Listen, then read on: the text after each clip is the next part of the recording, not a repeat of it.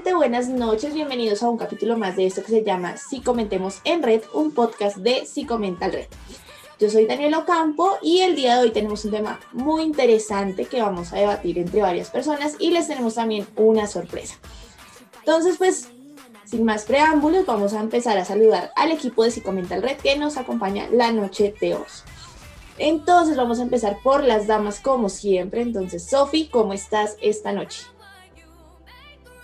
Hola Dani, hola a todos, ¿cómo están? Yo estoy muy bien. Estoy con frío, hoy ha hecho mucho frío. Estoy muriéndome acá. Hoy total, sí, sí. Yo, yo traje cafecito. Vamos a empezar a calificar la tarea. Sofi, ¿trajiste cafecito? No, no, no alcanza. No. terrible, terrible. Pero vamos a ver si Cami, si trajo cafecito. Cami, ¿cómo estás? Hola Dani, hola Sofi, ¿cómo van? ¿Cómo va todo? Bien, bien. Bien. Mm, bueno, pues yo no traje café porque el café casi no me gusta. Pero traje mi tarrito de agua, como siempre, como todas las noches. Ustedes saben, para hidratarse. Decepcionando la cultura colombiana. Pues que el café, sí. de pronto con leche, de pronto con leche en la mañana desayuno, pero ya no, ni tinto, ni no, dejémoslo hasta ahí. Cuando Chris vea este podcast, te va a pasar un memorando por no tomar tinto. Ojalá esté sentado, porque no, porque el café, la verdad, no. Bueno, pero vas a hacer sentir muy orgulloso a David por tomar agua. Entonces, Claro. pierdes puntos con uno, pero ganas con otro. Nuestro chico del deporte. Sí. Entonces, bueno, hablando de David, les tengo una sorpresa y es que David hoy también nos trae una invitada. Entonces, vamos a saludar a David y a nuestra invitada, Juanita Estrada, psicóloga especialista en psicología clínica infantil. Entonces, vamos a saludarlos a los dos que están juntos. Juanita, David, ¿cómo están? ¿Y qué Hola. más, gente? ¿Cómo están? ¿Qué ha pasado? Nosotros, la verdad, también somos como Cami, súper firmes. Agua. Claro, sí, sí, yo también decepciono la cultura colombiana. O sea, primero que soy loco con mis dientes y el tinto mancha. Entonces, tampoco tomo café así como chimba, no, realmente no. Pero el agua, el agua sí. Ok, muy bien, muy bien. Agua, agua.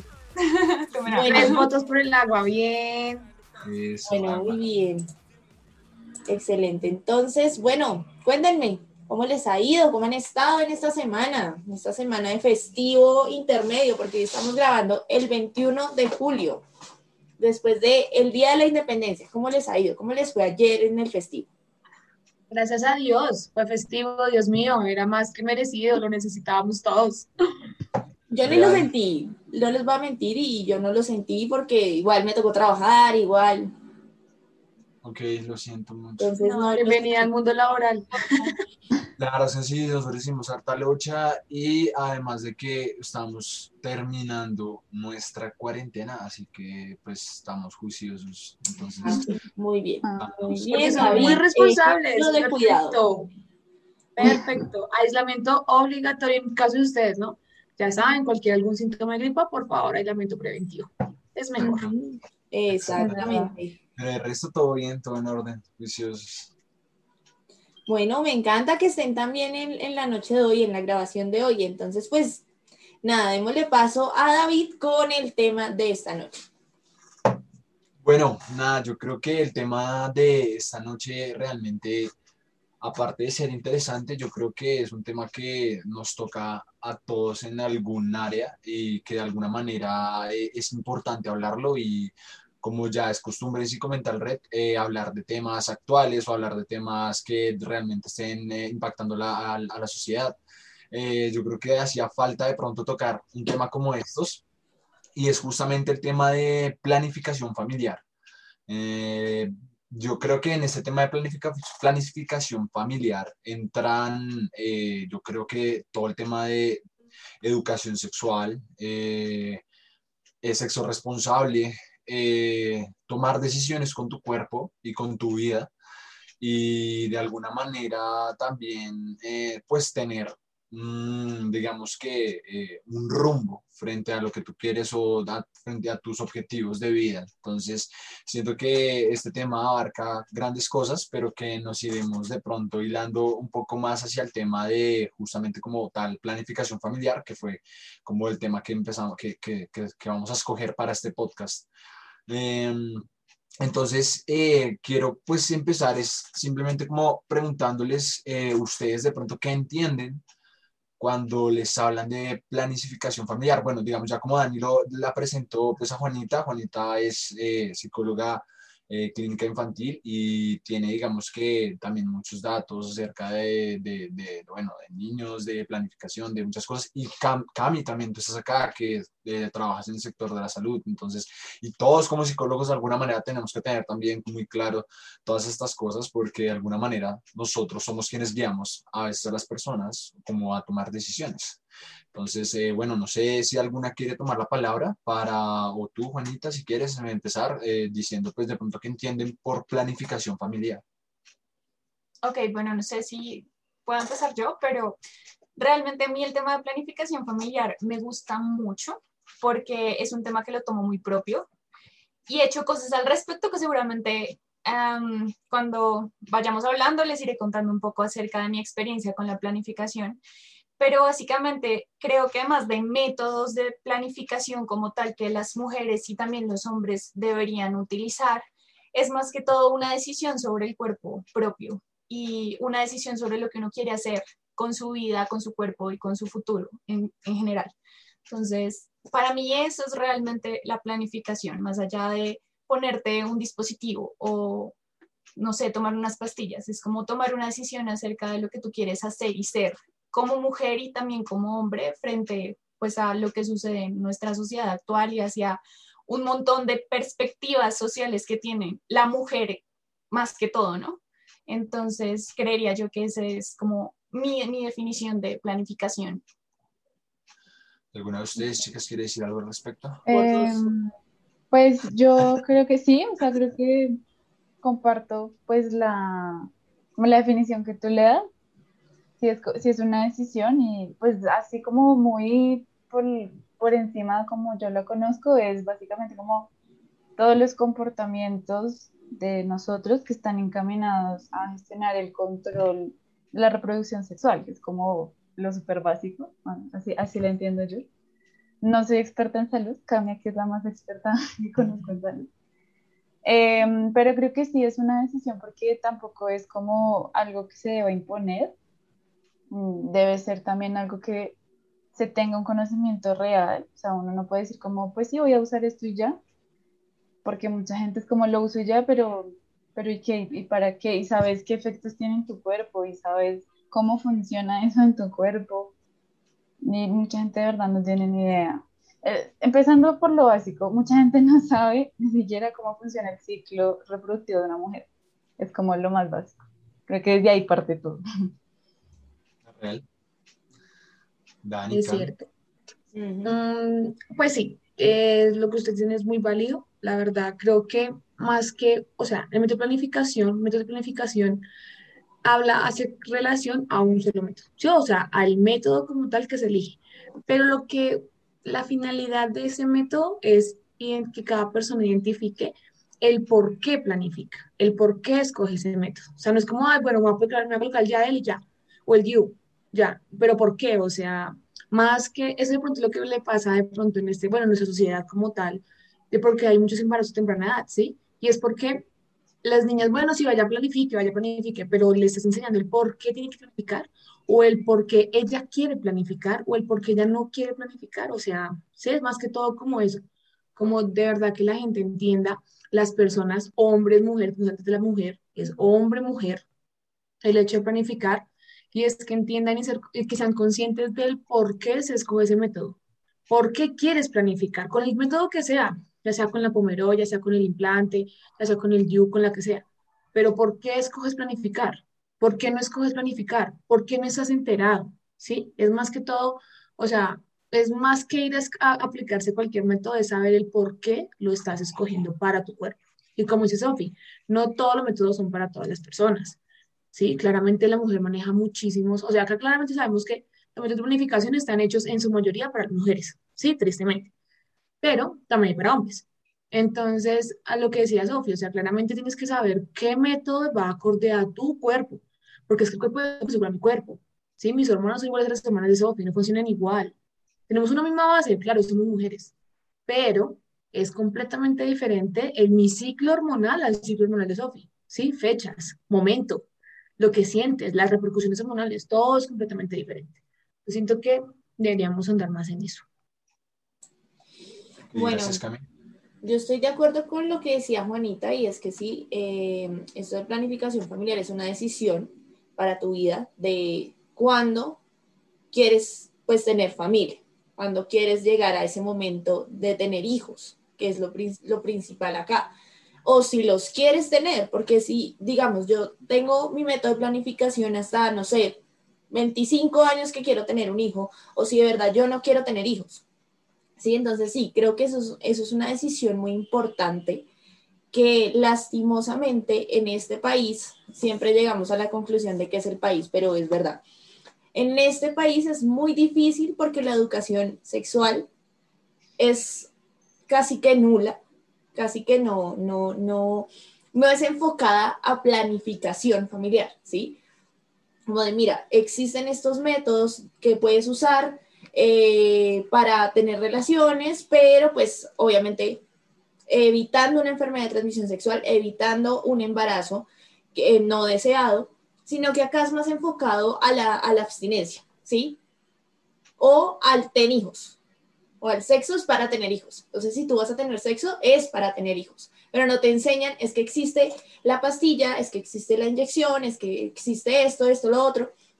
Eh, que puedes usar, que tienes que ir al médico, porque es, es tan tabú el tema que, que las niñas no saben cómo hacerlo y lo muy seguramente lo hacen escondidas de los papás.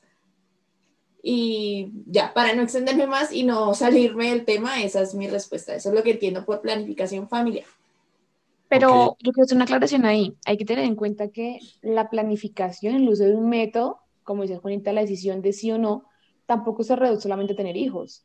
También se reduce, también tiene, incluye al hecho de prevención de, de ITS, por ejemplo. que es una ITS? Una infección de transmisión sexual. Sí, o sea, claro, el preservativo es un método de planificación. Que mucha gente, dice, mucha gente cuando no les pregunta no lo cuentan. Es como, bueno, ¿cuándo iniciaste tu vida sexual a, la, a tal edad? ¿En qué momento iniciaste con un método de planificación? Mm, no, cuando quedé embarazada. Bueno, algún preservativo, una píldora, lo que sea. Ah, sí, sí, el condón, el condón. Entonces, sí, también eso también es, hay, existen métodos también para prevenir las ITS. También eso hace parte de mi planificación. Bueno, yo creo que digamos acá todas tocan temas importantes y que evidentemente nos daría para hablar de mucho y algo que quiero resaltar es el hecho de que, y para quienes nos están viendo y nos están escuchando, es que el hecho de, de, o sea, no hay una respuesta correcta para darle una definición a lo que es planificación familiar, porque como todas acá lo han dicho, eh, de alguna manera Mm, es, una, es, es, el hecho de que sea mi decisión diferente a la de Juanita, diferente a la de Daniela, la de Camila, la de Sofía, ya hace que sea una definición diferente para mí, porque tengo objetivos diferentes, porque quiero cosas diferentes en mi vida, porque tomo decisiones diferentes. Entonces no hay una respuesta correcta o incorrecta frente a lo que puede llegar a ser el hecho de tomar la decisión de planificación eh, familiar. Eh, pero también, digamos que la segunda pregunta que les quería hacer iba un poco enfocada justamente a lo que Dani estaba diciendo de que y realmente siempre llegamos a este tema en muchos podcasts que hacemos, que es la educación, pero acá yo quería hacerles es una pregunta pues directamente a ustedes, no como de nuestro país, qué pasa porque hace esto y no hace lo otro, sino que em, a ustedes cuando pues cuando cuando cuando empezaron como es decir eh, su educación sexual. O sea, ¿recuerdan de pronto quién les habló de educación sexual? ¿Su colegio les habló de educación sexual? ¿Cómo se acercaron a ustedes? Eh, bueno, o sea, yo no sé, quiero que nos cuenten un poco como esa experiencia de cómo llegaron a la educación sexual, de qué era un condón, qué es esto, o sea, cómo se acercaron a ustedes. Entonces, quiero que cuenten un poco como esa experiencia porque de alguna manera sé que todos tuvimos un acercamiento diferente a este tema.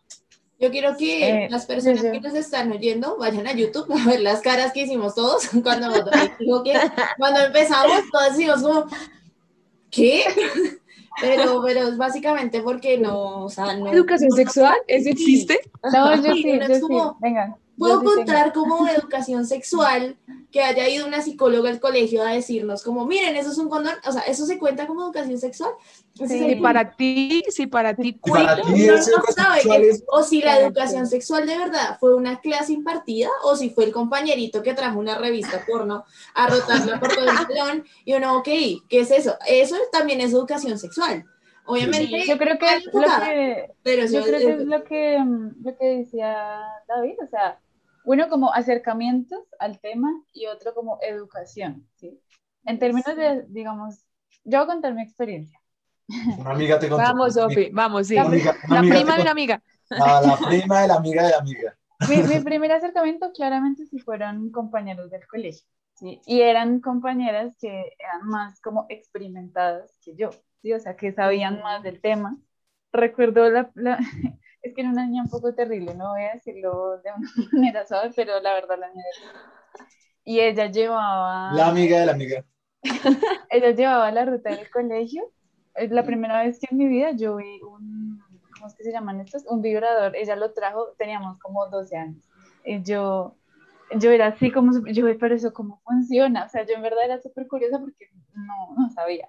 Y mi familia nunca me hablaron sobre eso.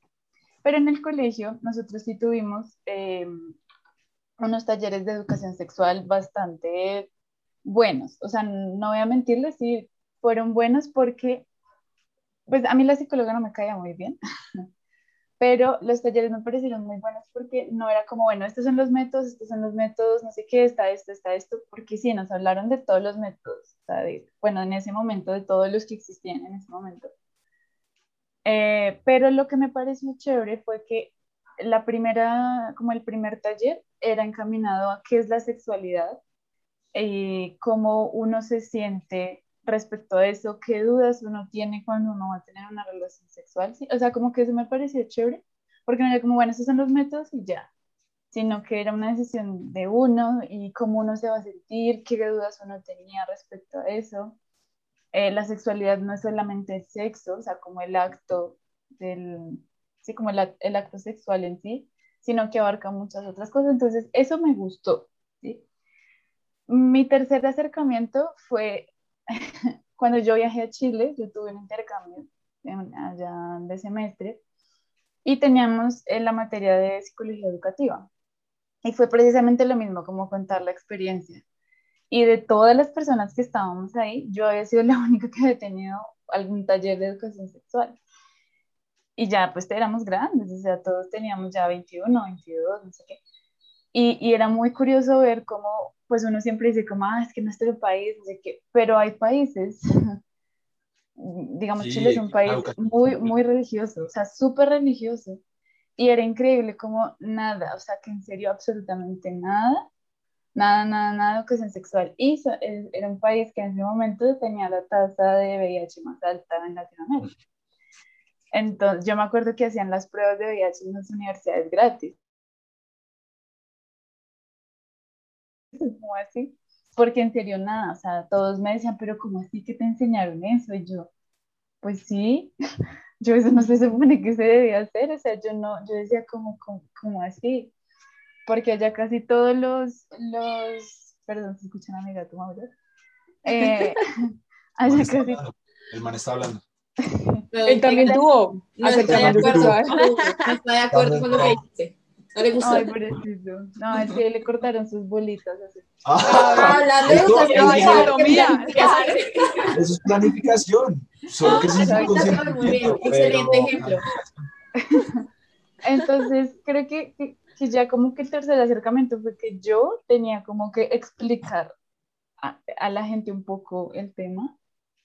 Y era súper raro porque uno sí dice como, como que uno asume que está mal, o sea, uno sabe que está mal que no lo enseñen, pero uno tampoco se pone a pensar en cómo lo enseñaría, ¿sabes? En cómo tú le dirías a, a una persona. Mi prima, cuando tenía como 10 años, me preguntó así de la nada, como, no, ¿que de dónde vienen los bebés? Y yo, como la pregunta, no sabía ni cómo responder porque la mamá es muy religiosa. Y yo dije, no, yo llego a decir algo que no La cigüeña, escuchar". fue la cigüeña. Y me matan, o sea, ¿verdad? Me matan porque Espíritu Santo.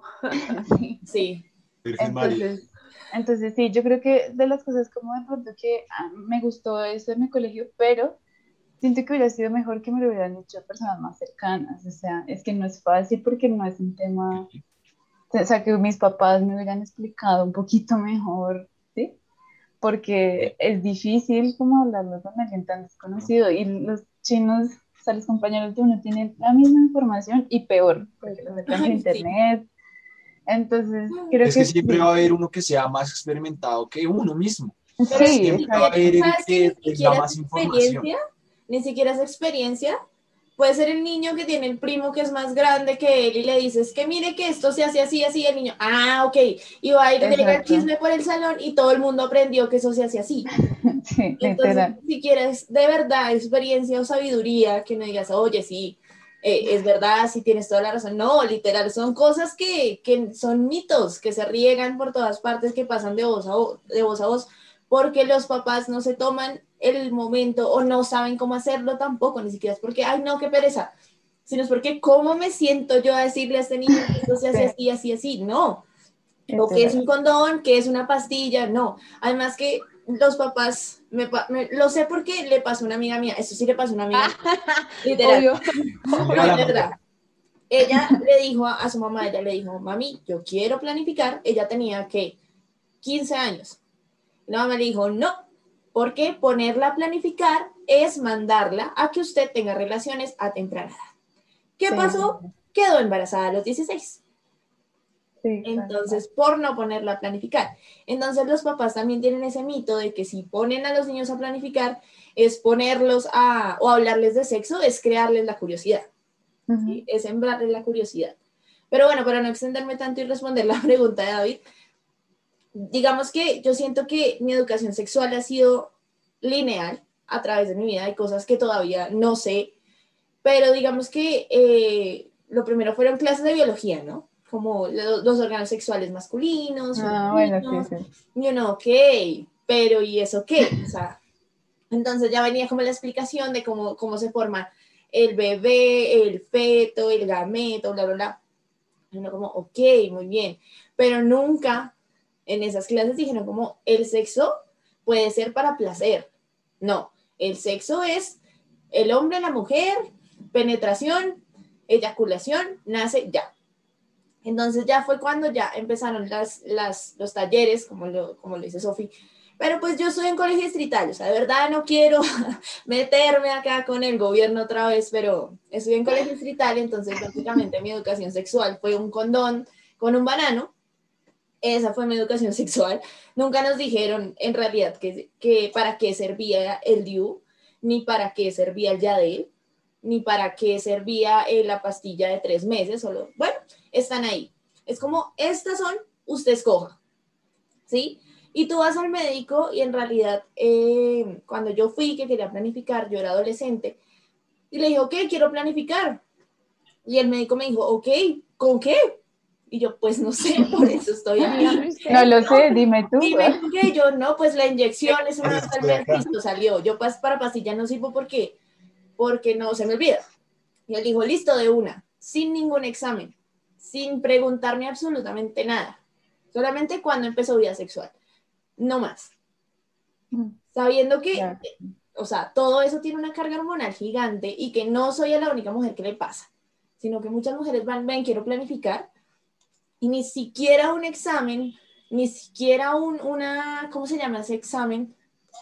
Una ecografía intravaginal, es que se llama eso Sí, transvaginal, sí. para ver qué tienes, si tienes ovarios poliquísticos, si tienes algún problema eh, en, en el útero, cualquier cosa. Es más, ni siquiera sin saber si de verdad puedes tener o no hijos.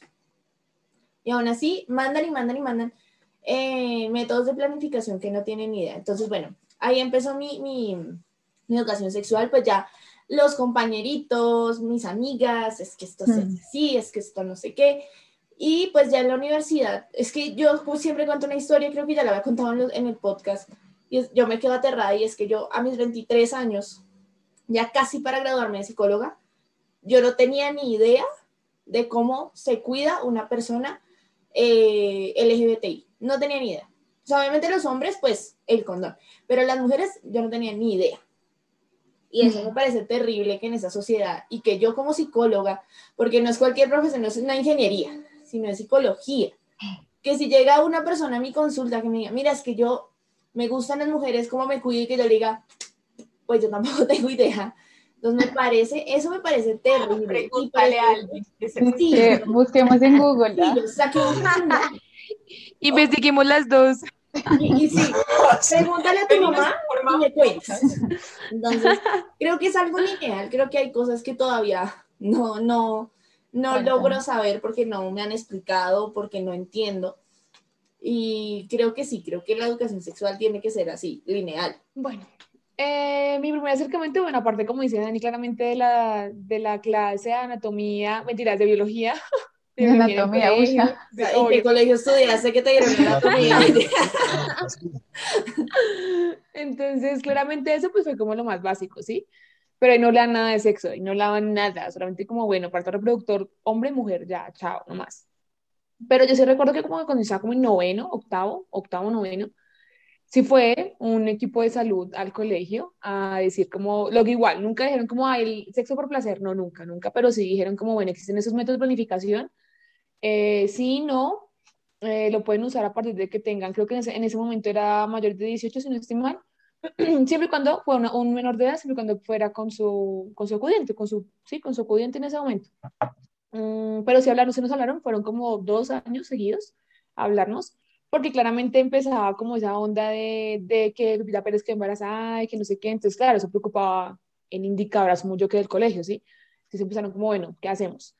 Claramente, mu- yo me acuerdo mucho que varios papás se quejaron que cómo era posible que incitaran a los adolescentes a tener sexo así descontrolado y sexo grosero y tal rollo, pero bueno, el caso siempre, siempre va esa persona que se va a quejar, siempre esa persona que va a decir como, ay, no, me parece terrible, que hablen de eso, que inciten, cuando en realidad es algo que se necesita, ¿sí?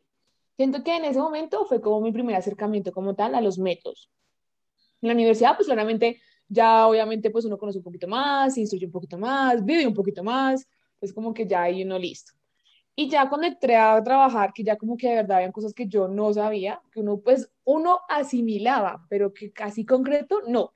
Entonces sí siento que era como, bueno, existe esto. Incluso hablando de Sofi que hablaba de las pruebas de VIH gratis, yo hasta en enero del año pasado, antes de COVID, me vine a enterar, no sabía, no tenía ni idea, que uno puede ir a la EPS y haces una prueba de VIH gratis. O sea, uno va y dice que es una prueba de VIH. Yo no tenía ni idea. Y yo como, ve, tan Sí, raro", cuando escuché yo- a la referente, y yo, Yo me la hice.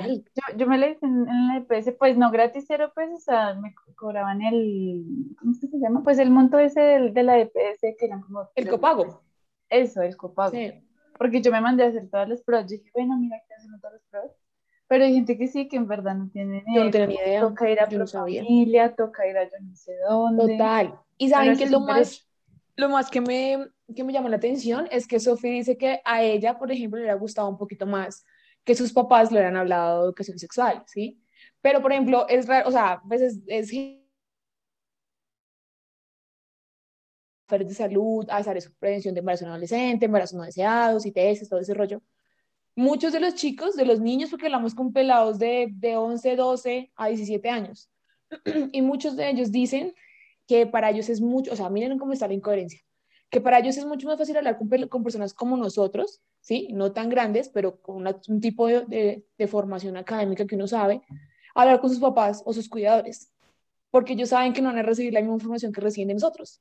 Entonces, por ese lado es negativo, ¿sí? Pero también tiene como su ventaja y es que saben que uno tiene información veraz, información certera, ¿sí?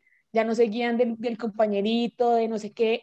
Igual uno también hace énfasis en que en Internet consiguen muchas cosas, que sean ciertas o malas, ya uno empieza a discriminar y que siempre va a ser mejor informarse de alguien que realmente sepa.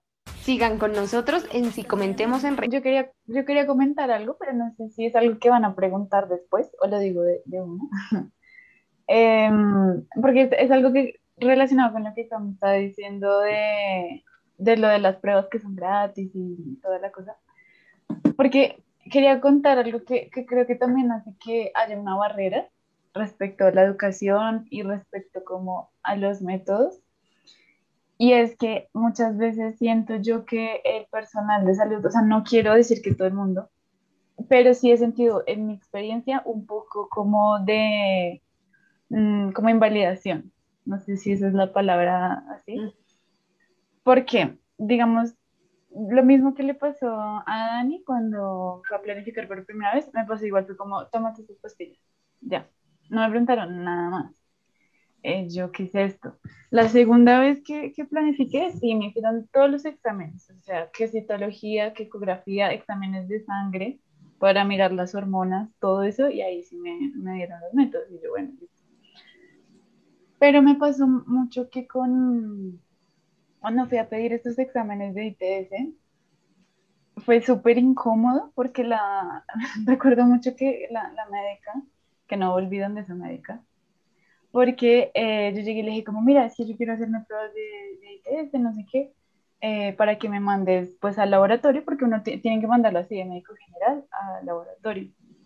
Y pues te preguntan por qué razón te los estás, pues los estás pidiendo. Y yo porque me gustaría saber, me gustaría descartar, me gustaría pues sí, cuidar algunas cosas.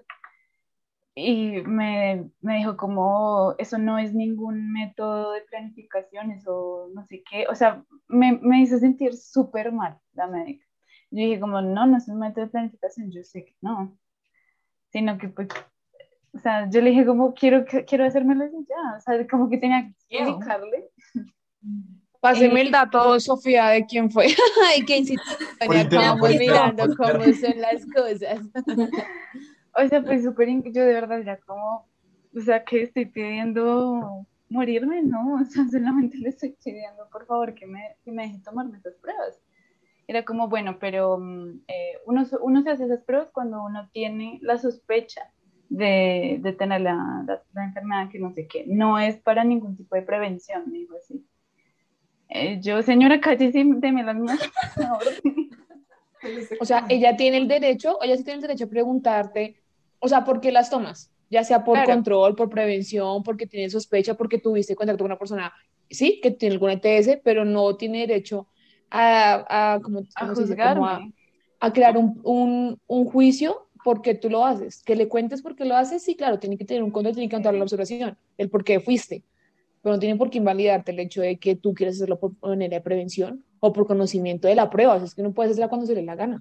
O sea, así es fácil. Sí, o sea, eso fue súper chocante. Yo nunca volví donde estaba doctora por obvia razón.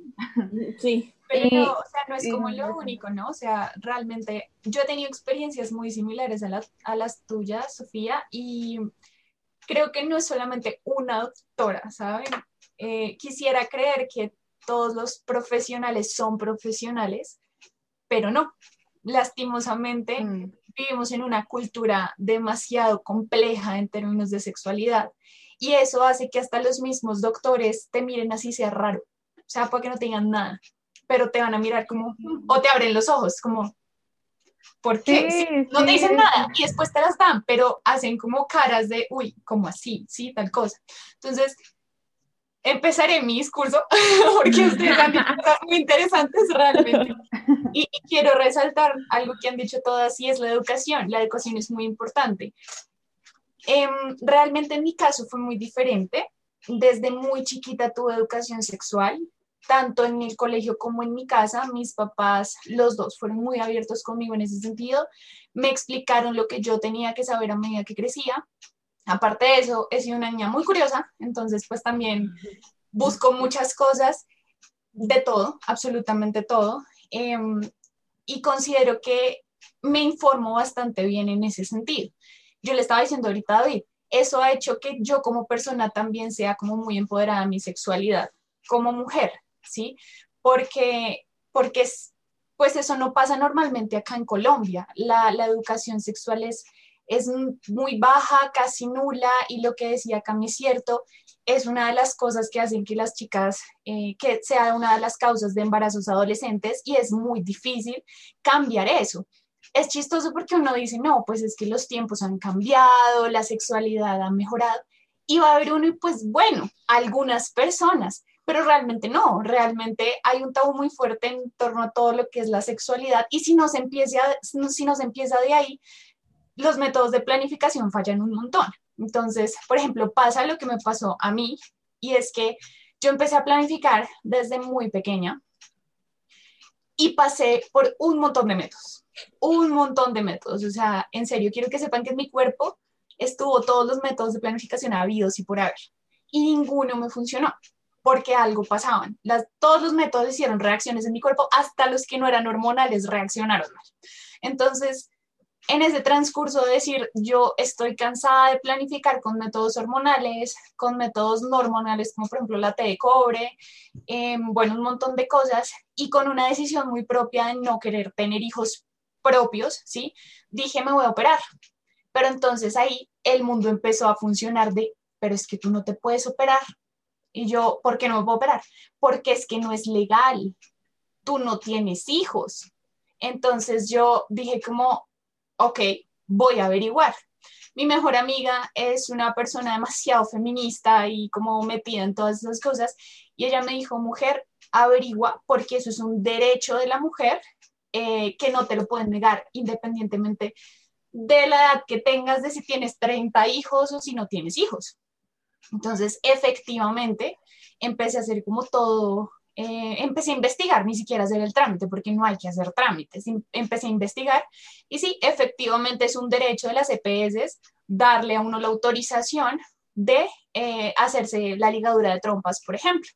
Pero entonces también está esto de tienes que saberlo y tomar esa decisión y pasar por un montón de profesionales en muchos casos que te digan si sí estás de acuerdo. O sea, es como que te refuercen eso, ¿sí? Yo no digo que esté mal eso, pero es como si te probaran, como si te probaran si realmente estás decidida. Exactamente. Yo no digo que esté mal, pero digo que si uno realmente está decidiendo algo, lo está decidiendo por uno. Y si va donde el psiquiatra y el psiquiatra le dice, ¿segura? Pues uno no va a decir, ay, mejor no, ya me fui. No, obviamente no va a pasar. O sea, vas a pasar por el psiquiatra, por el psicólogo, por un montón de profesionales y a todos les vas a decir lo mismo. Siento que es un poco más de protocolo de las EPS, pero no me gusta eso. Me parece que en términos de mujer, revictimización, así como muy psicológico el tema, lo ponen a uno a estar por un montón de profesionales que te van a preguntar lo mismo y tú les vas a responder lo mismo. ¿Qué me pasó a mí? Con, pues, o sea, fue más fácil porque yo solamente pasé por psicología y la psicóloga fue como, hola, mira, ¿te vas a hacer la ligadura? Yo, sí, me voy a hacer la ligadura. Ah, bueno, mira, te doy la orden ya te vas a, para donde el cirujano y ya eso es todo lo que tienes que hacer. Entonces, pues realmente fue muy fácil, pero hablo nuevamente del desconocimiento. Si a mí mi mejor amiga no me dice que eso es un derecho, pues yo no me puedo operar porque pienso lo que todo el mundo me estaba diciendo, no te puedes operar porque no tienes hijos. Entonces, imagínense cuántas mujeres que realmente no quieren tener hijos y buscan otros métodos, ¿sí? Que les hacen mucho daño en su cuerpo, por ejemplo, como a mí me hacen los métodos de planificación hormonales, por simplemente no saber que lo pueden hacer, ¿sí? Eh, y, que, y que es un derecho de las mujeres hacer ese tipo de cosas. Entonces, pues, es bien complejo y es todo el tema de educación, ¿sí? Pero también es como dejar de taparnos los ojos un poco, incluso los papás, ¿sí? Porque, porque yo no estoy diciendo que sea es, es, un aprendizaje diferente, sí, los padres claramente vienen con otros, otra, otro método de crianza y es entendible. Pero creo que también estamos en un momento donde ya la gente tiene que empezar a cambiar un poco cómo piensa y lo que tiene que hacer en términos de sexualidad. Y eso incluye a las generaciones también adultas, ¿sí? Porque hay algo que uno tiene que hacer y es acoplarse también a las nuevas generaciones y saber que hay cosas que han cambiado y que pueden ser mejores y, eso es importante que se empiece a ver en este momento, porque la principal causa no es que los chicos no, no sepan, es que los papás no quieren que sepan. Y creo que Daniela era lo que Daniela era la que decía algo así de los padres, como claro, es muy difícil hablar con tu hijo de cómo se hacen los bebés, ¿sí? Es muy difícil hablar con tu hijo de cómo ponerse un condón, de el placer femenino en qué momento y en qué parte nosotras nos hablan de placer femenino, de cómo uno debe tocarse, de si se debe tocar, de uno donde, o sea, un montón de cosas que en verdad son importantes en términos de sexualidad para las mujeres. ¿Quién les menciona eso? Nadie. Nadie nos menciona eso nunca. ¿Por qué? Porque con qué cara yo como papá le cuento a mi hija de eso. Pero entonces ahí está como la primera falla eh, pues realmente en la sociedad, de no saber cómo poder decirle a mi hija eso y dejarla con un montón de ideas que muchas veces pueden terminar muy mal. Eh, digamos, bueno, recopilando un poco todo lo que ustedes han dicho, o sea, yo siento que de pronto, así como lo decía Juanita ahorita, de que es momento de pronto de quitarnos como esa venda, yo siento que, no digo que todos, pero que muchos de los hombres de pronto somos muy ajenos a todo lo que es planificación que tiene que ver con las mujeres. O sea, muchos de nosotros somos ajenos porque primero no sabemos tampoco, porque nunca, nunca en la vida las vamos a entender con qué es un periodo, qué es ponerse, eh, qué es una infección vaginal, qué es, nunca las vamos a entender porque no lo tenemos. Entonces, por más de que seamos empáticos, jamás vamos a entender.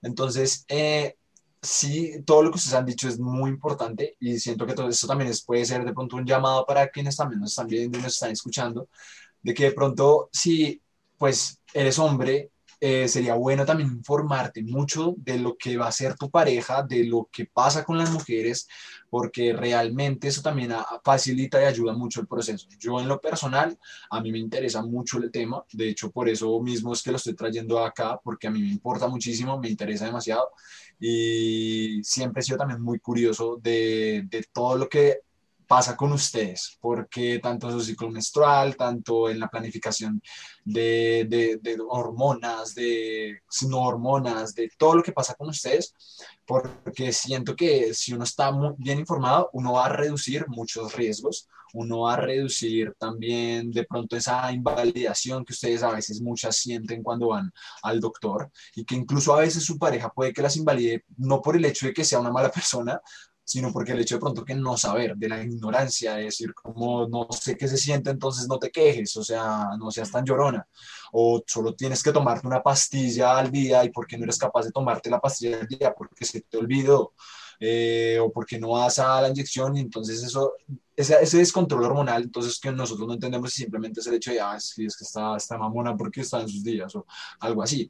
Ese pensamiento se ha venido cambiando, no lo voy a negar, yo estaba acá a punto de entrar un colapso. Yo creo que me diga que tengo una pastilla porque no lo haces, lo man, mejor dicho. Exacto. O sea. Entonces, pero digamos, si nosotros nos ponemos a pensar como lo que decía, pues todas, como en cuanto a los papás y las generaciones, eh, antes eso estaba bien que el papá le dijera a la mamá, deje de ser tan chillona o deje usted molestar tanto, la mamá no decía nada, era callada.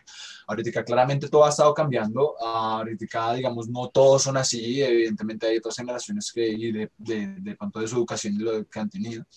Em, pero también quería tocar un punto importante acá y es que el hecho de, y bueno, es también una pregunta para ustedes y es, ¿a qué edad consideran ustedes o desde qué edad para, sería bueno empezar a hablar de educación sexual y por qué?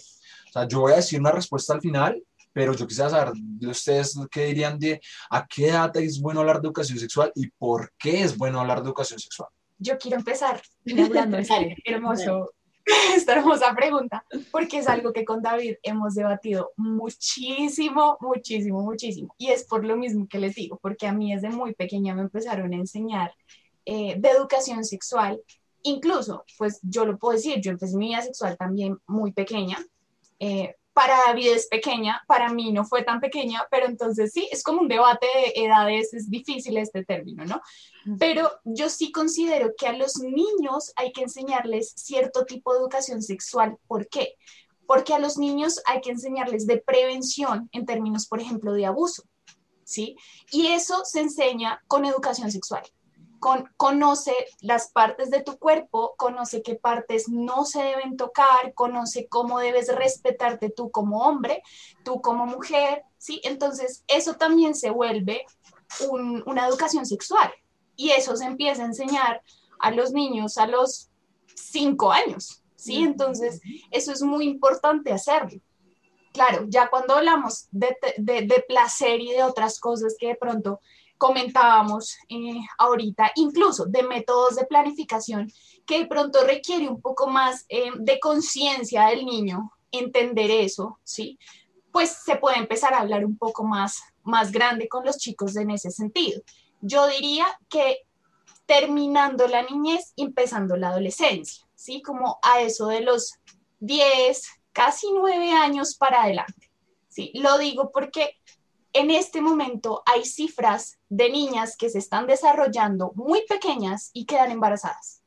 Entonces, uno realmente dice, le tengo que enseñar a educación sexual a un chico de 14 o a una niña que le pueden abusar a los 8 o a la niña que se desarrolló a los 8 y que ya puede iniciar vida sexual y que en cualquier momento le puede pasar algo, ¿sí? Entonces, creo que desde muy pequeñas las niñas, bueno, las niñas, creo que hablo más por las niñas, pero bueno, en general, se debe hablar de este tema con, con, las personas, con los niños y con las niñas, para prevenir muchas cosas, ¿sí? No para prevenir que seas un descontrolado adolescente loco, o sea, eso, eso no se puede prevenir, ¿sí? Las hormonas hacen sus cositas, hacen estragos y los adolescentes se vuelven locos, o sea, eso es algo que no, eso, eso es un caso perdido pero sí se pueden prevenir cosas en términos como embarazos adolescentes, como de abusos sexuales en niñez y en adolescencia, como muchas cosas, muchas cosas, como bullying incluso con el propio cuerpo de las personas. Una niña que sabe de su cuerpo es un poco más segura de él y de pronto puede ser más segura en un contexto, por ejemplo, del colegio, donde los niños son crueles y hacen cosas que pues es difícil para otros niños. Entonces, Creo que se debe hacer desde muy chiquitos, como les venía diciendo, y por esas razones. Creo que ese es mi aporte a esta pregunta, David. Bueno, voy a seguir yo, porque tengo muchas cosas que decir y ah, se me olvida. Entonces, primero... Oh, rápido, rápido, rápido. Lo que decía Sofi, es que son muchas cosas. Lo que decía Sofi de, la, de las, la discriminación del personal médico, sí. Nosotros más que nadie, como psicólogos, tenemos en cuenta que no son todas las personas que hay personas que son muy malos profesionales.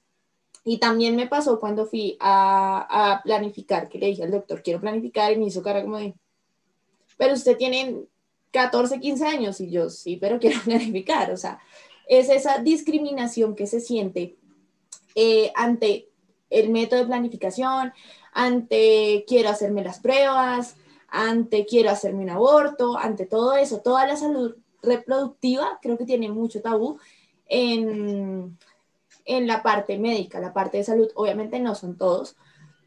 Con lo que decía Juanita de, de la ligadura de trompas, a mí me pasó, yo a los 18 años tomé la decisión y dije, no, no quiero tener hijos. Y ahí se vio el machismo de la comunidad médica, totalmente, porque yo fui, me hicieron pasar por todos los exámenes. Eh, al final me dijeron como, no, tiene que tener un hijo, tener 35 años. Y yo, ok, pero hubo un médico, una médica, médica, mujer, que me dijo, ¿y su novio qué piensa? Ya le preguntó a su novio yo, pero a él qué le importa si es que es mi vida sexual, es, es mi cuerpo, yo veré si quiero no tener hijos. Entonces, eh, ahí se ve mucho el machismo en esos, en esos punticos. También es lo que decía David de la planificación, de que la mayoría, por no decir, no, bueno, no todos, porque ya han sacado muchos para hombres, pero la mayoría son para mujeres. Y las mujeres que yo sepa podemos quedar embarazadas una vez al año. En cambio, un hombre puede embarazar 365 mujeres en un año. ¿Sí? Entonces, eh, ah, sí. creo que ahí se ve el machismo totalmente dentro de todo esto de la sexualidad. Y eh, la última pregunta que hicieron de, de cuándo se va a empezar, sí, totalmente de acuerdo con Juanita desde muy pequeños, obviamente no diciéndoles como, mira, a los tres años, mira, esto se hace, no, no, no, obviamente empezando desde la prevención, desde, ven, esto es tuyo, estas son tus zonas íntimas, que nadie te las toque, etcétera, y ya ir escalando. Obviamente, si el niño tiene preguntas, puede respondérselas con la mayor sinceridad del caso. Obviamente en su lenguaje, que le entienda. No, es que la penetración y la, pues porque el niño de 5 años o 7 años no te va a entender eso, sino en su lenguaje explicarle, mira, las cosas son así, pero no decirle mentiras. No, por, me pasó en el colegio, una chica quedó embarazada a los 13, 13 años y eh, cuando le preguntaron, los papás le preguntaron, como, bueno, ¿y por qué no se cuidó? Ella dijo, ay, pues es que yo no sabía que un niño de 12 años se embarazaba. Entonces ahí se ve el nivel de educación sexual, de que ni siquiera sabemos cuál es nuestra edad reproductiva, cuándo podemos quedar embarazadas, cuándo los hombres empiezan a, dejar a las mujeres embarazadas.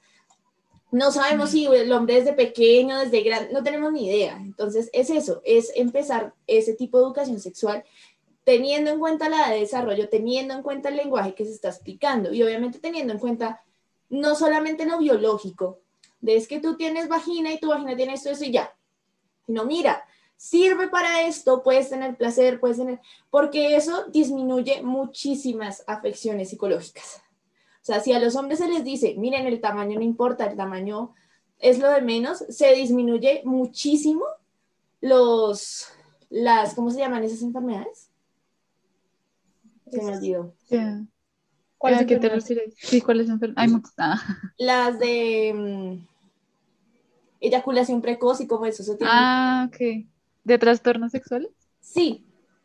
Eso tiene otro nombre, pero no me acuerdo, pero sí, de trastornos sexuales disminuye totalmente porque el hombre piensa, y sí, nos hemos referido mucho en este podcast a las mujeres, pero también el hombre piensa que es que el tamaño, el tamaño, el tamaño, el rendimiento, el rendimiento, si no duro media hora, no soy nadie, no soy un hombre, la hombría se me va al piso. Y obviamente es por falta de educación sexual. Entonces, de acuerdo, con eh, desde chiquito. Disculpen un segundo, yo quiero hacer una cosa, una aclaración así rapidísima, como fugas, y es lo siguiente yo estoy muy de acuerdo con Daniela en todo lo que dijo, pero tengo una pequeña diferenciación, no sé, eh, de algo que tú dijiste que es bien importante y es los términos a usar con los niños. Resulta que uno en todo, en todo, en todo, en todo, en duelo, en absolutamente todo, cree que uno debe no hablar con los niños con los términos que son, ¿sí? ¿Qué sucede? Que decir penetración no está mal, así es el término, ¿sí? O decir vagina o pene no está mal. Entonces vemos que, por ejemplo, muchos papás dicen, dile a tu vagina el arrocito, ¿sí? O sea, cosas así, ¿me entiendes? Eso confunde al niño, eso confunde a la niña. En general, en absolutamente todos los temas que uno trata con un niño, uno debe tratar de hablar en su lenguaje, más no cambiar términos porque es que los términos son científicos, los términos están estipulados ahí para explicar algo, ¿sí? Tú no puedes decirle a un niño, por ejemplo, lo que tú decías, Dani, em, como por ejemplo la penetración, un niño de 8 años que te pregunte, ¿qué es eso? No, lo que pasa es que tú tienes que meter algo en un algo. Sí, es como, no, explícale cómo es, o sea, realmente dile lo que está pasando porque eso genera aprendizaje de realmente lo que sucede en los niños, ¿sí? Y no los confunde, porque pasa eso, que por ejemplo, es, es un ejemplo externo, pero nos pasa con, con los niños cuando se habla de duelo, cuando se habla de muerte, ¿sí? Que se les dice es que él se fue para otro lado. No, él no se fue para otro lado, él se murió. Y el término muerte requiere unos eh, parámetros específicos, como que él ya no está presente, ¿sí? Como que ya no lo va a poder ver. Esas cosas hay que, explicárselas a los niños. Pasa lo mismo en este tema de sexualidad. Entonces, quería aclarar eso porque sí me parece muy importante que nosotros como profesionales sepamos instruir, por ejemplo, si trabajamos con población infantil, a los papás en ese sentido, de que sean muy transparentes con las palabras que utilizan, ¿sí?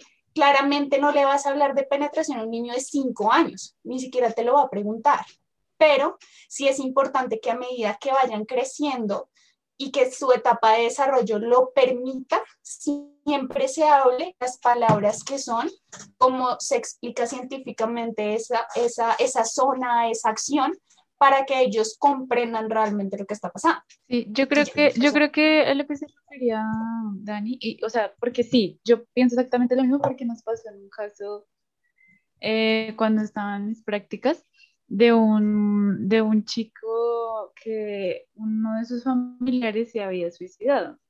Y la forma en cómo se lo explicaron, yo dije como, Dios, ¿por qué dicen esas cosas?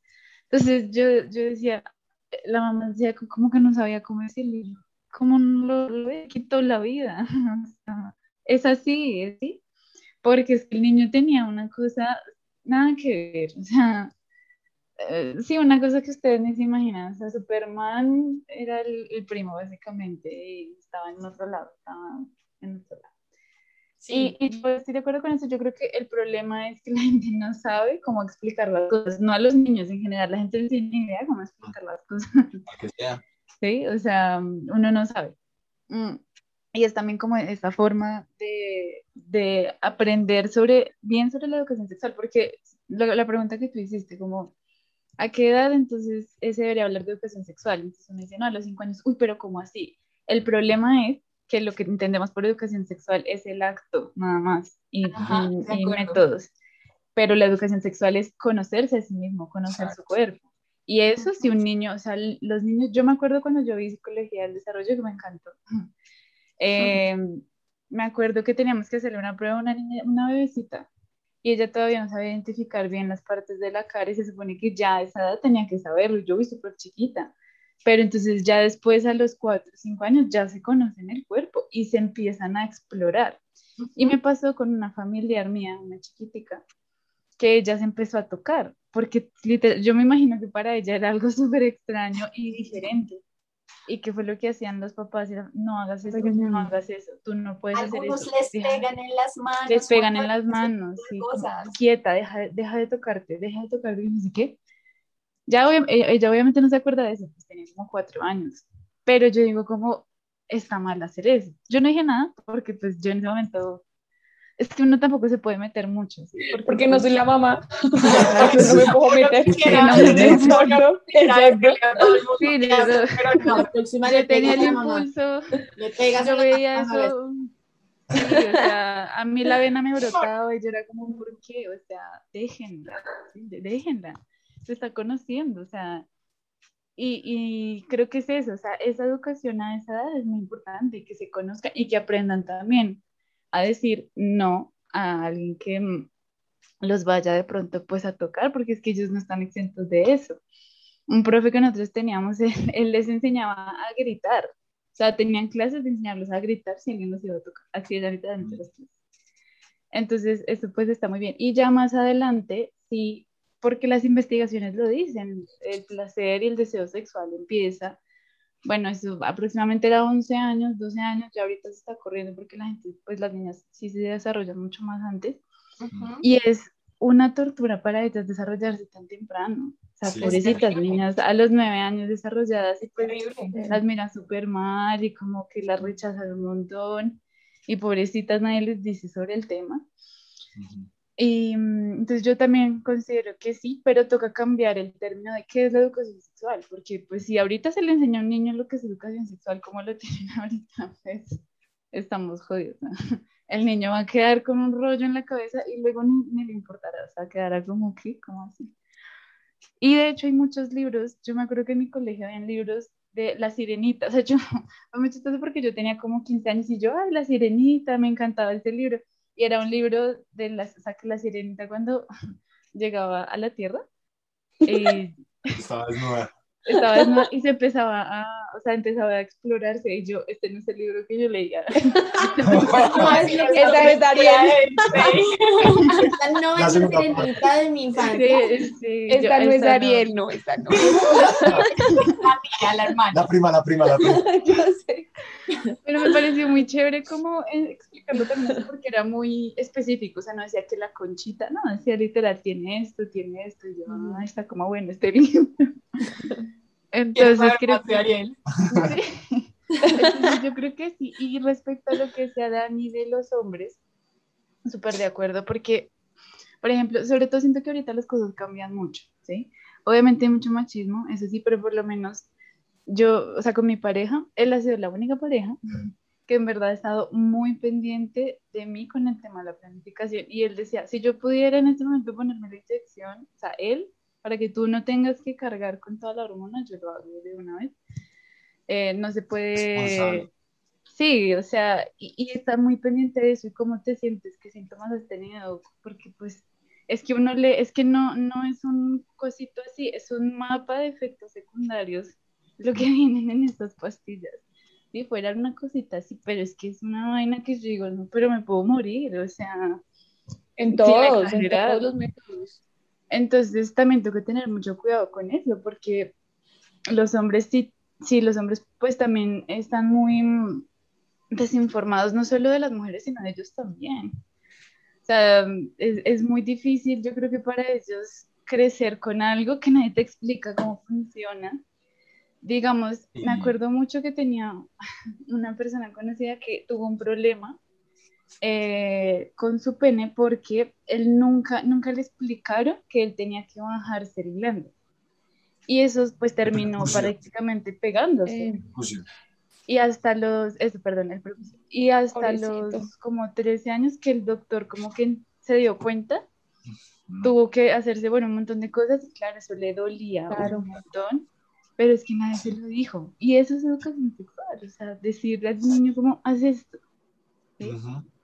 Y yo era súper ignorante con esto porque yo no tengo hermanos ni nada, ni crecí con mi papá, entonces no tenía ni idea. Cuando él me contó, yo fui como, eso le puede pasar a usted. Yo no tenía ni idea. Eso existe. y ya, eso fue como, eso es como lo que, lo que creo sobre lo de la educación. Pues chicos, a ver, yo la verdad creo que han dicho cosas demasiado, demasiado importantes, muchas, muchas, de verdad, en serio. Yo siento que muy con lo que dice Juanita, con lo que dice Dani, con lo que dice Sofi, la verdad creo que o sea, así como para resumir, claramente sí toca hablarle a los niños como, o sea, como son, eh, de acuerdo a la edad, claramente de acuerdo a la edad, porque lo que decía Juan es cierto, o sea, un niño de cuatro años no me va a preguntar qué es su penetración, porque creo que, creo que ni siquiera podrá decir la palabra completa, o sea, la verdad, yo creo eso. Yo creo que, pero sí siento que se debe hablar, lo, como lo que mencionaba Dani, claramente por prevención, en cuanto a prevención de abuso, claramente, eso es lógico, creo que lo tenemos que tener claro todos, Mm, había anotado por acá mis ideas. no me acuerdo de qué más iba a decir. Bueno, en fin. Pero no, es que había anotado. Es que he anotado varias, varias, varias. Pero bueno, en teoría. Si no, sí, no, no me entiendo mi letra. Sí, yo creo que más que todo eso. Escribe como habla, escribe como habla, rapidísimo. Literal. Bueno, el caso es que sí tengo, o sea, eso. Ah, ya, ya iba a decir otra cosa, algo parecido a lo que decía Sofi, y es que si, o sea, si somos responsables de somos profesionales primero que todo, si yo tengo un hijo, que no lo tengo, ¿no? Pero si tengo un hijo y mi hijo me llega a preguntar X cosas de educación sexual, si yo no sé qué significa eso, ¿cómo creen que lo va a poder explicar? ¿Sí? O sea, primero creo que tenemos que instruirnos nosotros mismos, ya seamos profesionales de la salud, ya seamos tíos, abuelos, eh, familiar, lo que sea, primos, lo que sea, ¿sí? Pero creo que sí tenemos que, o sea, instruirnos nosotros para poder dar esa información, porque si no estamos en las mismas, o sea, si no seguimos, los preguntan y seguimos igual, diciendo como, ay, sí, yo creo que es esto, pero de pronto no sé. Lo que sea, Sofi, eh, yo creo que es, tiene prepucio, pero mm, yo creo que es mejor que, no sé si tú pues lo puedas bajar para que te limpies bien. La verdad no sé, no sé, a ver igual, ¿no? Pues si uno no sabe, pues claramente uno también tiene que empezar como, como a instruirse, ¿sí? Como a, eso, si no, ahí sí complicado. Y también había, quería hablar en cuanto a lo que hablaban de que los, obviamente que los, pues no se habla de muchas cosas, solamente van dirigidas a las mujeres y pronto los hombres también desconocen un poquito de eso. Y es que existen muchos mitos, que parece, ese, ese tema nos da para hablar de otro podcast, pero bueno, existen muchos mitos sexuales, muchos, muchos, tanto para mujeres como para hombres, ¿sí? O sea, demasiado. Y creo... la anterior semana.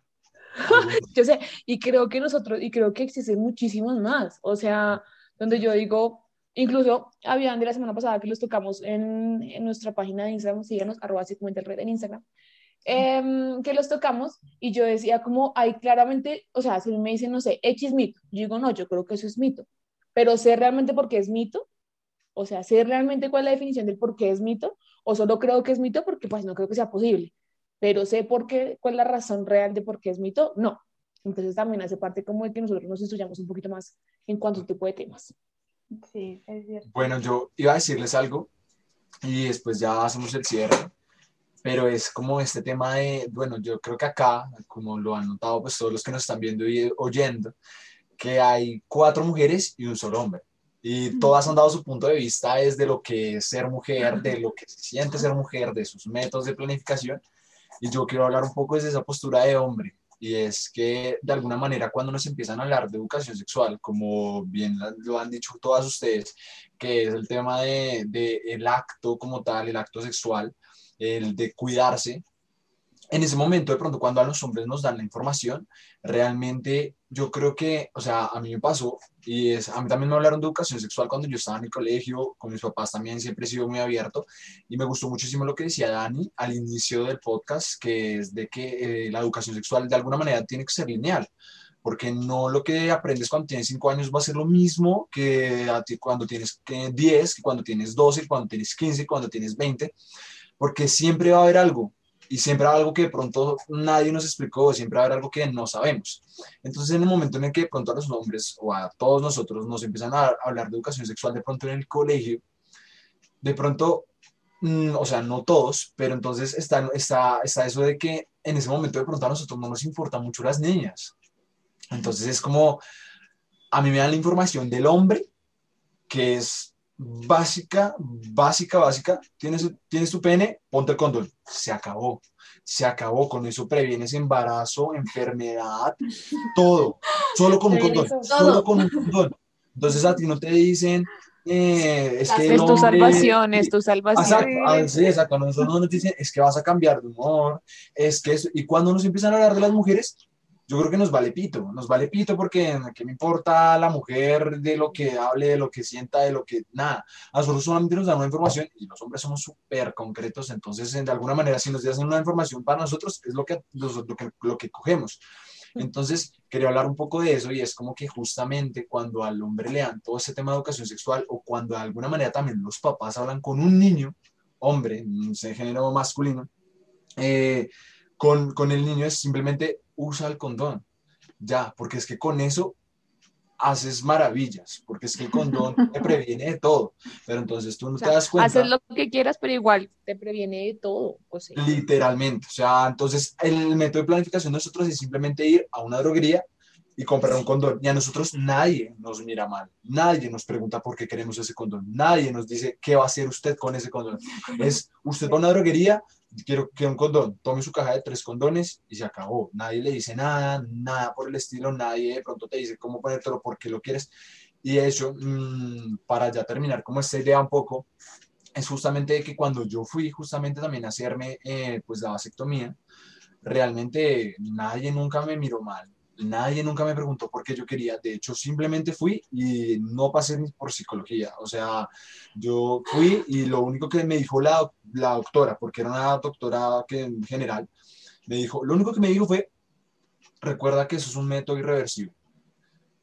¿Estás seguro? Y yo le dije, sí, está bien. No me preguntó que si mi pareja, que si mis papás, que si yo quería, que si tengo hijos, que si tengo no sé qué, que nada, nada por el estilo, absolutamente nada.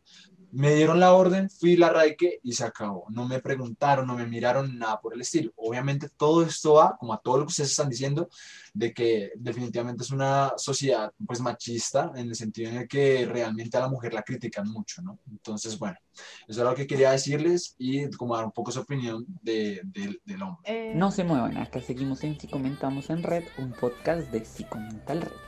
Yo, yo quería dar como una recomendación pues así como, pues por lo que ya estábamos como yendo a conclusiones y al cierre. Ah, no, pero espera, Sofía, hay otra pregunta. La ah, última ah, Desde que habías dicho que... Tenla, tenla ahí anotada la recomendación porque las recomendaciones son importantes. pero que entiendan la letra, que entiendan la letra porque...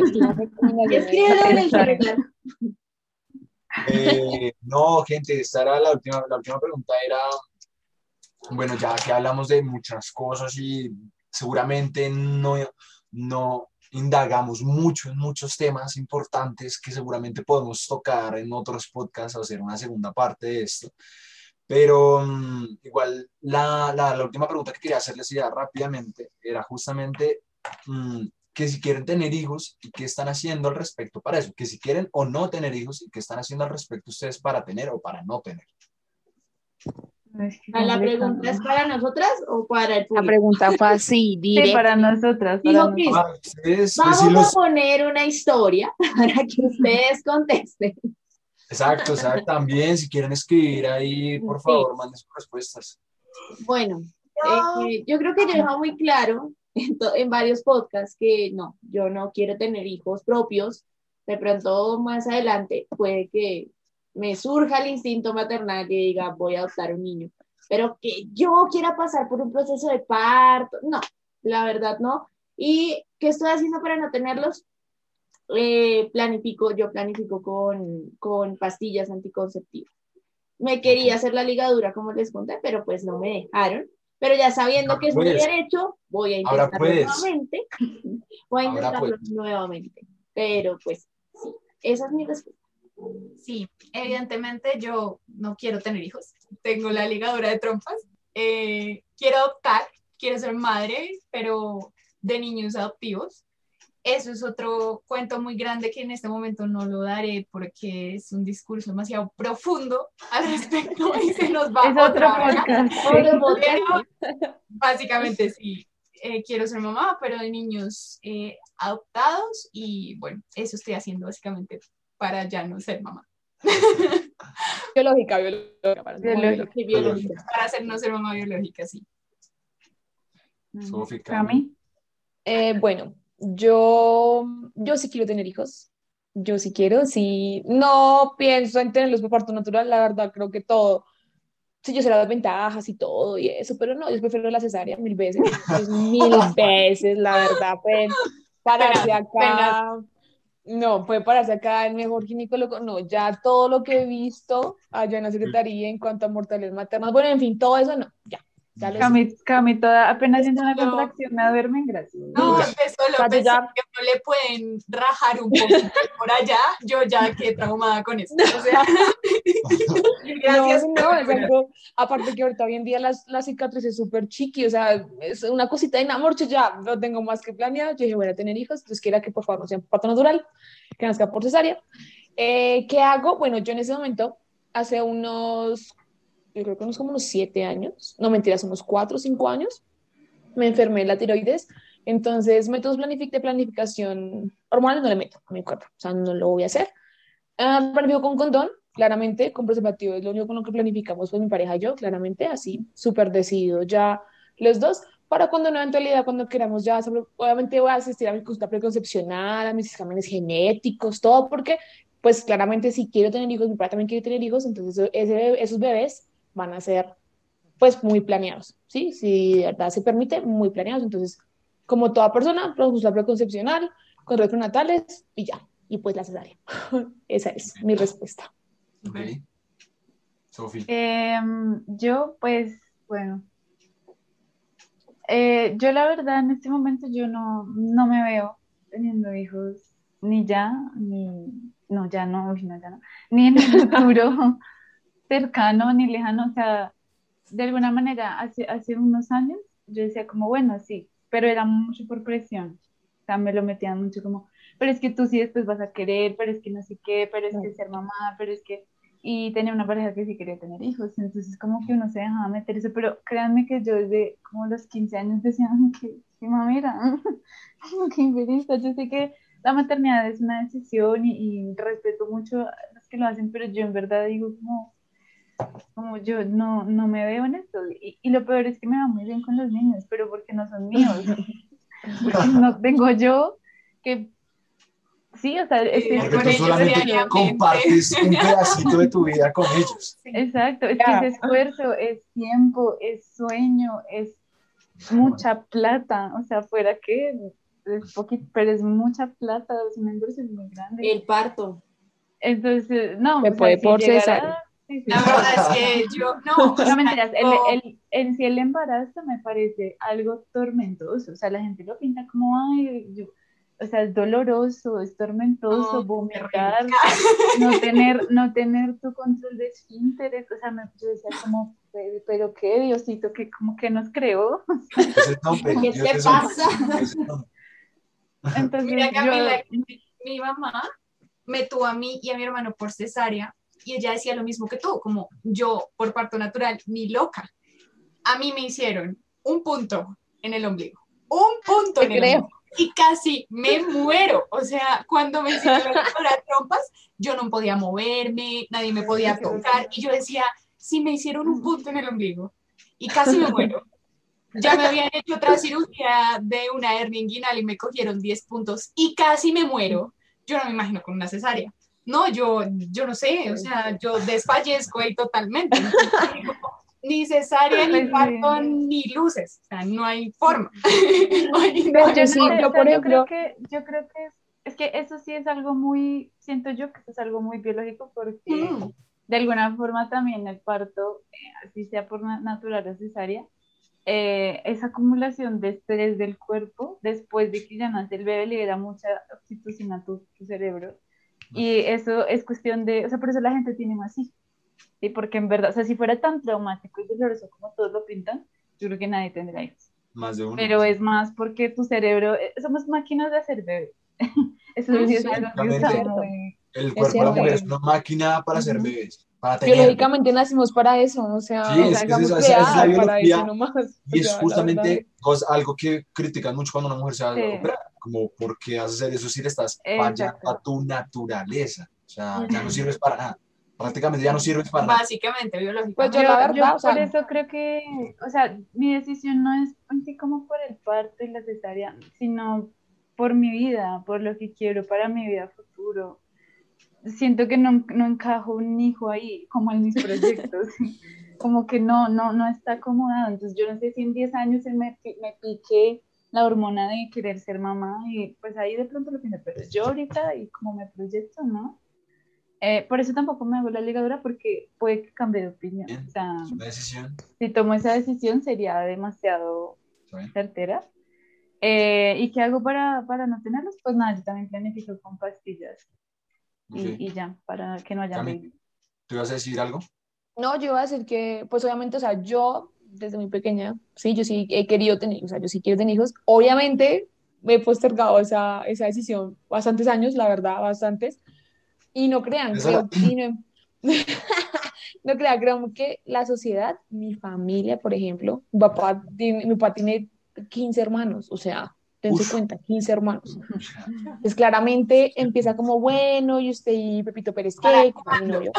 Sí, como, bueno, y usted y David, Sí, ¿qué? llega una edad, y más uno de mujer, llega pasando los 25, y el niño, y para cuándo, y el ¿En matrimonio, y los No, hijos, y Por A- a mí a por ejemplo, a mí, por ejemplo, ya me tiene, o sea, me ven graduada súper bien, o sea, sí, pues, eh, ya profesionalmente, bien, y empiezan como, bueno, y usted, David, ¿qué? No sé qué, y yo como, o sea, sí, pero por ahí unos cuatro años, y si llegan cuatro años y no, pues esperamos unos dos más, y si no, pues miramos a ver qué hacemos, pero, pero yo sí, yo sí me hallo como, ay, yo soy más como, por lo que crecí de pronto así, como la familia, así, mi papá, mi mamá, mi hermana, entonces, ay, como súper lindo, no sé qué, el entorno familiar y todo eso.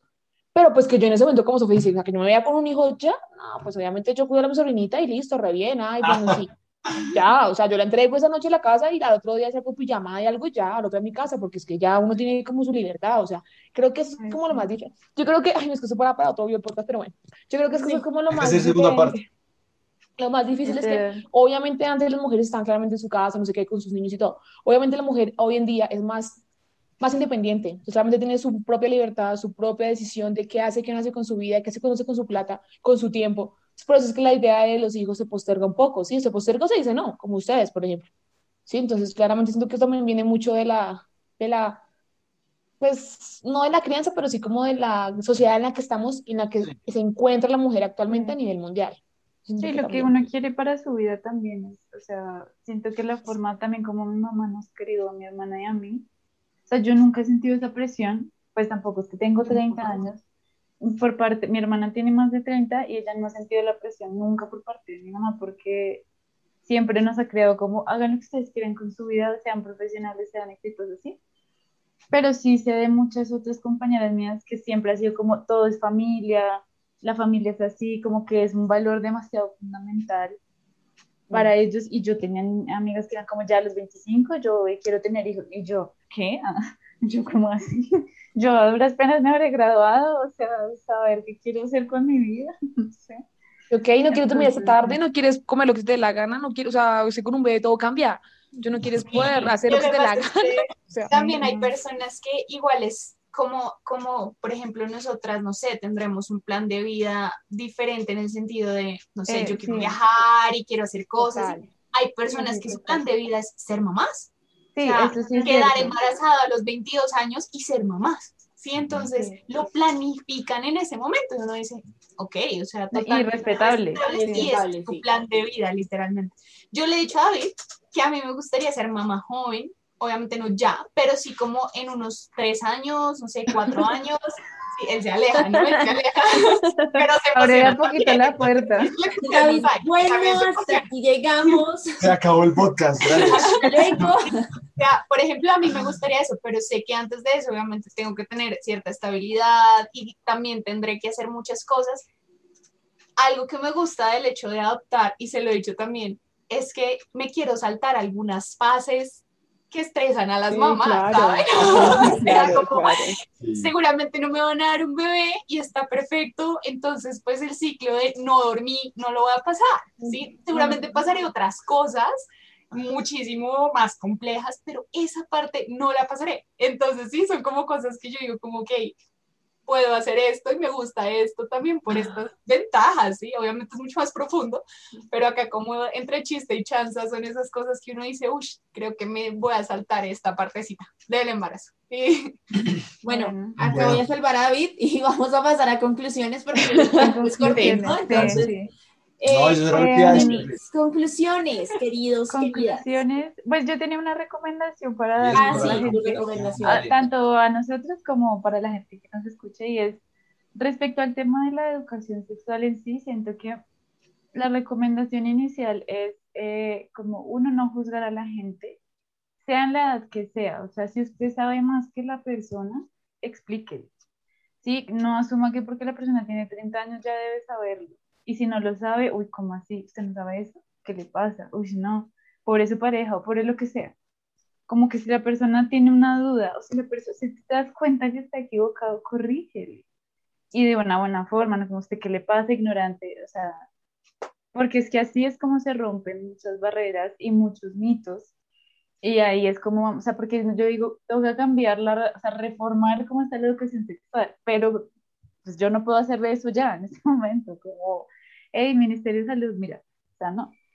Toca, es eh, uno uno, ¿sí? sí, con la secretaría. Sí, ya, Ya, ya, Pero uno. Pero que te entiendas. Lo más importante. Uno con sus propios amigos, familiares, todo eso sí les puede enseñar cosas, o sea, y uno no es el más experto, déjese aprender, déjese enseñar, deje que las personas le cuenten, ¿sí? Vuelva a escuchar qué carajos es la penetración, vuelva a escuchar qué es la eyaculación, es que uno no tiene por qué dar por hecho y porque ya tengo 26 años, ya tengo que saber eso. ¿no? Porque es que si, si no nos educaron, ¿cómo se supone que no voy a saber? Busquen en Wikipedia, así, ¿qué es eso? Ya. Porque es que es peor uno seguir con lo mismo y, evitar, y evitar, y evitar, y juzgar al que no sabe cuando yo ni siquiera sé entonces, esa era como la recomendación en general. y ahora sí, conclusiones. No, eso puede contar como conclusión. Yo tengo una conclusión y también es una recomendación, o sea, son dos realmente. Una es lo que hablábamos del tema de los niños, hablar con ellos, tanto nosotros como profesionales, como las personas que de pronto nos pueden estar viendo y que también tratan con niños. Es importante hablar de sexualidad con los niños, de sexualidad responsable, en este momento, em, y creo que cabe en el tema porque es algo que nos tiene inmersos obviamente a todos y es el tema del Internet. Es muy importante hablar con los niños de prevención en términos de sexualidad con cosas de Internet, ¿sí? Incluso de lo que encuentran de los métodos de planificación. Toda la información que recogen los chicos hoy en día de Internet desde muy pequeños no es la mejor y se pueden encontrar con cosas que son bastante complejas y con gente que también les puede hacer daño. Entonces eso es importante tenerlo en cuenta y hablar con ellos de eso. Y otra cosa que no me acuerdo quién fue la que le eh, lo tocó, creo. que fue Daniela, sí, me parece muy importante es que nosotros como psicólogos y la gente como profesionales de salud sí debería saber acerca de todo lo que tiene que ver con el LGBTI más. Eso me parece importantísimo que todos sepamos, nos informemos, porque es que vivimos en un mundo diverso en este momento. Y el hecho de que sea diverso nos mete a nosotros también en esa diversidad, porque no sabemos a quién, qué amigos necesitan que les digamos algo, qué paciente nos va a llegar o qué consultante nos va a llegar y nos va a preguntar algo acerca de eso, qué hijo vamos a tener, que de pronto entre dentro de esta comunidad. Entonces es importante saber de eso, es importante informarse acerca de los métodos de planificación, de la sexualidad segura, del género, del sexo, de un montón de cosas que abarca la comunidad LGBT y que me parece súper importante tocar con las personas en general y como nosotros como profesionales también tener como mucho cuidado con eso y acercarnos de una manera muy consciente, porque es algo en lo que vivimos realmente todos los días. Y ya esas son mis conclusiones y mis recomendaciones. Sí, si me quieren dar un bueno. de eso, yo lo recibo. yo te lo doy. Ah, yo te lo doy. me también para darles curso de LGBTI a todos. Tocará, tocará. Bueno, eh, yo la verdad, pues han dicho de todo. Yo creo que me dieron un poco a lo que dice Juanita. Eh, no escondamos la información, o sea, no armemos de esto algo tabú, ¿sí? No armemos de esto algo que no se puede hablar, algo que hay pila, pero hablemos bajo la mesa. No, o sea, no. Es algo que pasa, es algo que se necesita, es algo que cada uno tiene que saber. Si quiere, si no quiere ser papá, si quiere ser mamá, si quiere o no quiere planificar, si quiere o no quiere tener relaciones sexuales, eso ya es autónomo de cada persona, ¿sí? Entonces, siento que eh, lo que decía en cuanto al Internet, si yo le oculto información a un adolescente de, de transmisión sexual, de, embarazo no adolescente, embarazos no deseados, de relaciones sexuales, él pudiera encontrar esa información, esa información y muchas más en Internet, ¿sí? Entonces, claramente, ¿de qué me sirve a mí siendo la cuidadora, el familiar? Cuando el Internet puede encontrar cosas peores. Entonces, siento que es mejor hablar con la verdad, mejor instruirse primero, poder dar información y si la piden información, no negarla, no negarla porque igual el Internet está en toda parte. O sea, el Internet, ay, que es que la mamá se pone de margen que porque los niños ven pornografía. ¿Le has explicado qué es pornografía? ¿Sabes qué tipo de pornografía ve? ¿Sabes qué tipo de videos que pueden decir que es pornografía, pero para él no es pornografía? O sea, hay que empezar a como a instruirnos un poquito y a no negar información. Si la tenemos, brindémosla. Brindémosla para que el Internet se convierta en algo positivo, más no negativo en cuanto a ese tipo de información. Sí, tengo que tener mucho cuidado con eso, la pornografía con los niños. Dani. Mucho ah. cuidado. David, ¿tienes alguna conclusión ya yo para... No, bueno, yo, bueno, nada, yo iba a decirles, primero, darles las gracias a, a, ustedes, eh, niñas, por haber opinado, por haber participado. Yo creo que toda la, la información es muy valiosa y, y, espero que las personas hayan llegado hasta acá porque realmente es un tema, como lo dije al inicio, que nos toca a todos en diferentes puntos, que hay muchos temas que podemos seguir hablando y mi conclusión es, también un poco de todo lo que están hablando ustedes y es de, de, hablar, hablar de sexo. Y si hablas de sexo, hablas de educación sexual, si hablas de sexo, hablas de conocerte a ti mismo, si hablas de sexo, hablas no solamente de placer y decir que es que es el demonio y es el diablo y es pecado y que no, hablas de muchas cosas cuando hablas de sexo. El sexo abarca muchas cosas, el sexo abarca lo que es el género, lo que es eh, muchas otras cosas. Eh, prevención de todo tipo. Entonces, eh, mi conclusión es, eh, nada, pues que hablen, de, hablen del sexo. quienes no sepan y quieran saber más información, escríbanos y realmente si tienen información, como lo dijo Cami, denla y aporten porque realmente sabemos que no somos un país muy culto en esta área del sexo, entonces necesitamos que la gente se informe. Que son cosas diferentes, ¿no? Sí, y otra cosa también súper importante es que esto también va a ayudarte a tomar decisiones, porque todo en la vida son decisiones y esto es una decisión muy importante. Todo lo que tiene que ver con sexo es una decisión, entonces, y con sexualidad, todo. Entonces es, es una decisión. Entonces, esa es mi, mi conclusión. Bueno, yo tengo varias conclusiones, voy a tratar de resumirlas muy rápidamente. Y lo primero es eh, lo que siempre hemos dicho en casi todos los podcasts educación. La educación. No se echen el agua sucia entre papás y colegio. Es que eso es función del colegio. No, es que eso es función de los papás. No. Todo tiene un proceso. Todos estamos dentro de la vida del niño. Todos tenemos que, de una u otra manera, aportarle a su educación, ya sea sexual, ya sea general. Entonces, hay que educarnos más. Eh, si no sabemos que no nos dé miedo preguntar, para eso estamos nosotros, como hemos dicho también en todos los podcasts. Psicólogo no está solamente para las personas que tienen trastornos, también está para esto. Si yo quiero, tengo problemas que mi hijo me pregunte y yo no sé, pues Yo puedo ir donde el psicólogo a que el psicólogo me explique cómo funciona eso y así yo poder explicarle a mí. Entonces también estamos para eso. Edúquense, eh, traten de hablarle a los niños eh, en su lenguaje, como le decía Juanita, usando los términos. Eh, ¿Qué más? Y tomen las decisiones, edúquense también en eso, porque miren, hasta ahorita a mis 25 años me vengo a enterar que si me podía hacer las ligaduras a los 18. Entonces, edúquense en eso también y dejen de pensar que el sexo es un tabú. O sea, lo que dice David, cuando tú hablas de sexo, hablas de prevención, de métodos anticonceptivos, de planificación, es, es parte del proyecto de vida. Entonces dejen de ocultar esa información y dejen de mezclar la sexualidad con la religión, que es un tema que acá no tocamos y que no vamos a tocar porque si no nos vamos hasta las... que no se, puede tocar. Eh, sí, no, sí se puede, pero en este podcast ya no. Eh, no. en este no, pero sí eh, edúquense y si tienen alguna pregunta, si vieron este podcast y dicen como, venga, eso me causó curiosidad, ahí estamos para responder sus preguntas. Gracias por llegar a este minuto. Gracias eh, al equipo de Psicomental. Gracias, Juanita, por estar de invitada. Ya te voy a dar el espacio para que nos compartas tus redes sociales y pues nuestros seguidores te puedan seguir. Valga la redundancia. Y eh, nada, gracias por llegar hasta aquí, gracias por escucharnos.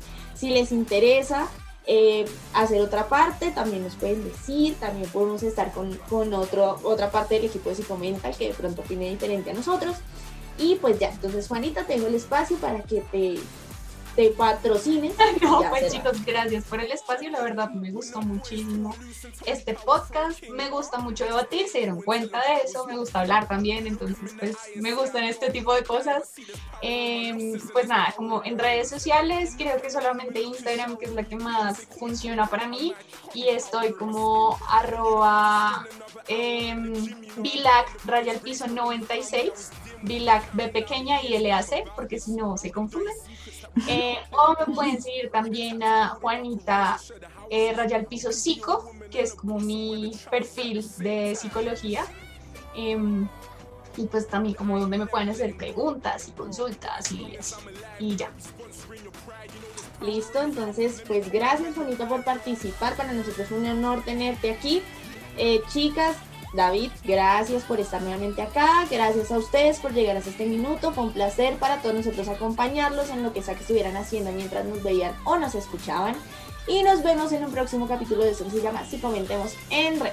Bye. Chao, mi gente, que estén bien.